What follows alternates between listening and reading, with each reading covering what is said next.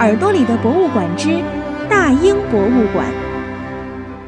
亲爱的小朋友，在进入到大英博物馆之前，我要先提醒你，别指望来一次就把它全部看完，因为这个超级大的大英博物馆里有将近一百个展厅，而它的展品数量据统计有八百多万件。当然，真正展出的部分还不到百分之一，但这已经是一个很大的数目了。那么，这么多的展品都是从哪里来的呢？这要从一个医生说起，他的名字叫汉斯·斯隆。他可不是一名普通的医生，因为他接待的客人大多数都是贵族名流，甚至有安妮女王、乔治一世。乔治二世这样的大人物，最重要的，他还是一位超级收藏家。自从他在牙买加带回了一大堆标本之后，他就迷上了收藏，陆陆续续从他的朋友、顾客以及别的收藏者手中买下了大批的藏品，最后把他的房子都堆满了，他只好重新再买一座房子来安放这些藏品。一七五三年，当他去世的时候，他已经积攒了七万一千多件藏品，其中大部分都是图书、手稿、标本、钱币以及勋章。在他自己的遗嘱中，明确将这些藏品全部献给了当时的国王乔治二世，却只收取了两万英镑留给他的继承人。这批文物就成了。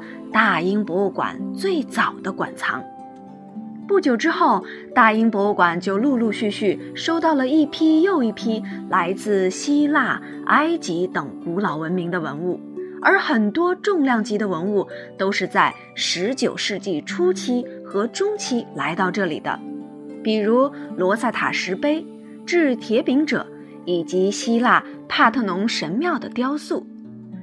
可是这些文物基本上没有来自英国本土的。到了十九世纪晚期，很多英国的考古学家看不下去了，他们说：“你们不能只收藏外国的文物啊，英国文物也很重要的。”终于，大英博物馆也开始着重收藏英国古代的文物了。一九三八年，考古学家在英国东南部的萨顿湖。发现了盎格鲁撒克逊时代的宝藏，这批宝藏后来成了大英博物馆里最受欢迎的英国展品之一。后来，随着现代博物馆理念的发展，大英博物馆越来越重视为后世收藏的概念，也就是我们常说的“为了明天收藏今天”。于是，大英博物馆开始收藏一些现代当代的物品。比如汇丰银行的信用卡、一台太阳能灯和充电器等等。亲爱的小朋友，当你在大英博物馆参观时，你可能会注意到，这里并没有写着希腊馆、埃及馆、中国馆这些字眼。其实这些只是我们习惯的叫法。这里的展厅都是按照数字编号的。比如埃及的文物就分布在上下两层好几个展厅里。当你听我的介绍时，也要注意看这里的文字信息，上面会告诉你这个展品所在的展厅的编号。祝你参观愉快哦！